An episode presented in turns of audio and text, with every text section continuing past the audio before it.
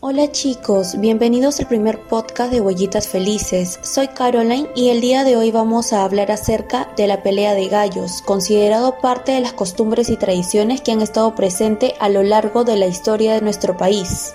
Apuesto a que no sabías que la pelea de gallos tuvo origen en la antigua Roma.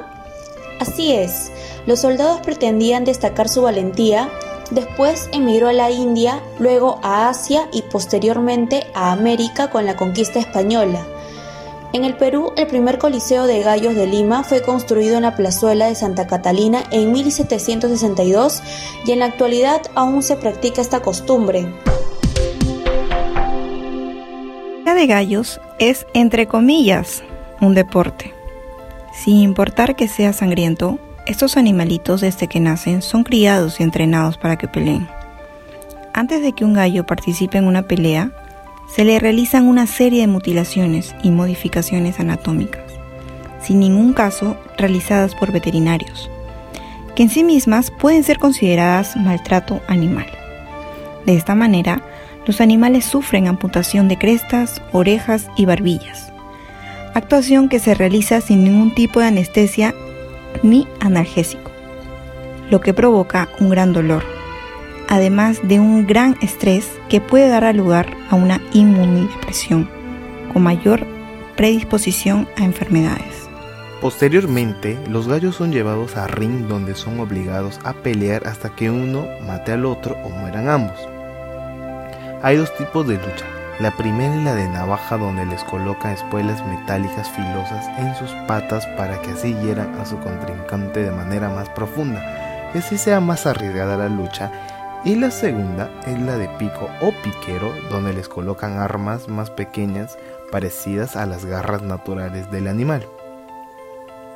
Sin embargo, existe una gran cantidad de personas que disfrutan de lo sádico que son estas peleas. Las personas que asisten a estos eventos realizan apuestas.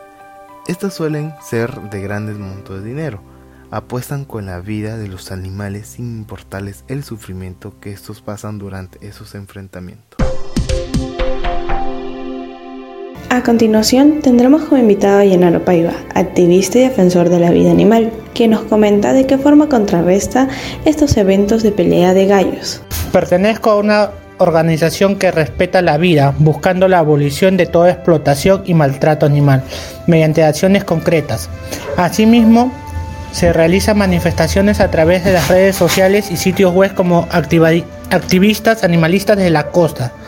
Consideramos estas plataformas digitales como el medio de difusión para proteger los derechos de los animales en el Perú.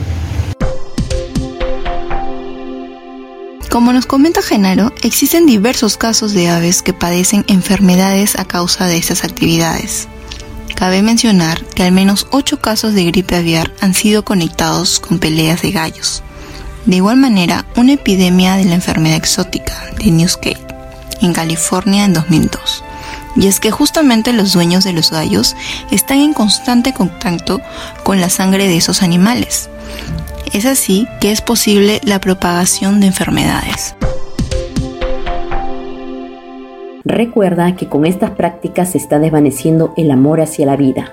Incluso incitan a la violencia y al uso de la fuerza bruta como medio de dominación.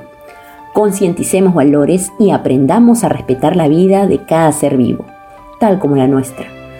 Bueno, esto ha sido todo por hoy. No olvides de visitar nuestra página web y seguirnos en nuestras redes sociales como Huellitas Felices Perú. Muchas gracias por haber escuchado el podcast de Huellitas Felices. Con nosotros será hasta la próxima. Dirigido y realizado por Talía Rivas Torres, Angie Vázquez Borja, Carol Figueroa Tosta, Carol Nempita Cubas y Sergio Suiza.